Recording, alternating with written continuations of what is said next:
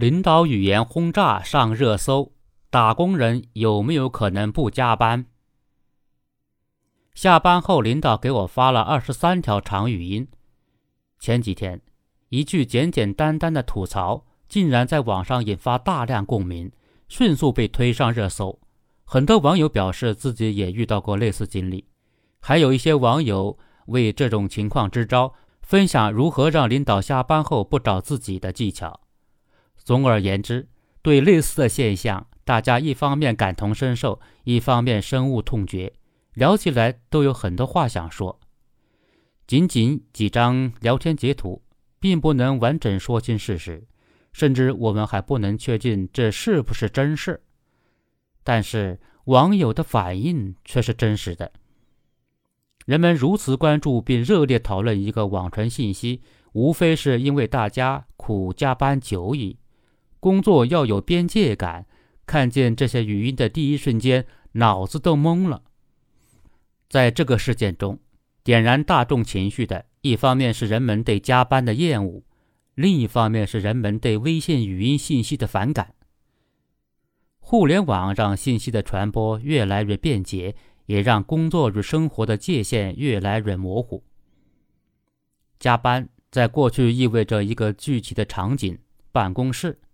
一个具体的理由，某项工作未完成，但是现在呢？无远复界的网络和无处不在的即时通信系统，将人与工作紧紧绑定在一起。随时随地响起的信息提示音，将打工人从饭局上、从聚会中，甚至从睡梦中惊醒，瞬间拉进工作状态。而当你手忙脚乱地处理好这些工作信息，领导却表示。只是回个微信而已，也算加班吗？不久前，媒体报道的一个案例让很多上班族欢呼雀跃。某科技公司的林女士称，其利用下班时间、休息日以及法定节假日加班了五百余小时，要求公司支付相关费用，并提供了聊天记录、排班表和钉钉打卡记录截图。法院二审后认为。对于利用微信等社交媒体开展工作的情形，如果劳动者在非工作时间使用社交媒体开展工作，已经超出了一般简单沟通的范畴，劳动者付出了实质性劳动内容，或者使用社交媒体工具具有周期性和固定性特点，明显占用了劳动者休息时间的，应当认定为加班。这一判决被舆论解读为下班后紧盯微信也算加班，但是实际上，李女士的情况有很大的特殊性。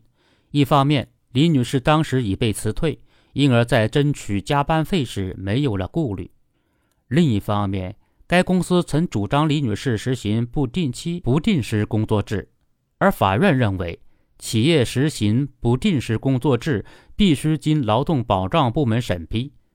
这一争议成为影响判决的重要砝码，因此，对于大多数人来说，李女士的经历并不具有参考意义。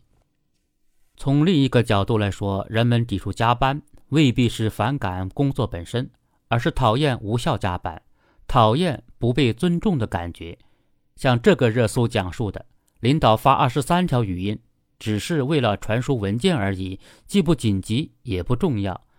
为什么不能在工作时间处理呢？这样的语音轰炸只会让员工觉得自己的时间不值钱，可以被领导随意挥霍。这种感觉恐怕比加班本身更令人沮丧。打工人有没有可能不加班？这个问题的答案可能非常复杂。在有些情况下，人们完全有可能满怀热情地主动加班；而在另一些情况下，人们却因为无效加班而疲惫不堪，恨不能与工作一刀两断。加班还是不加班，不仅仅是劳动者有没有选择权，还在于加班的意义是有效还是虚耗。无论如何，严格遵守劳动法、尊重劳动者，都是一个用人单位的加分项，也体现了管理者的管理智慧。不尊重劳动者，随意挥霍员工的时间。必然会燃尽他们的工作热情，无谓的消耗一家企业的发展动力。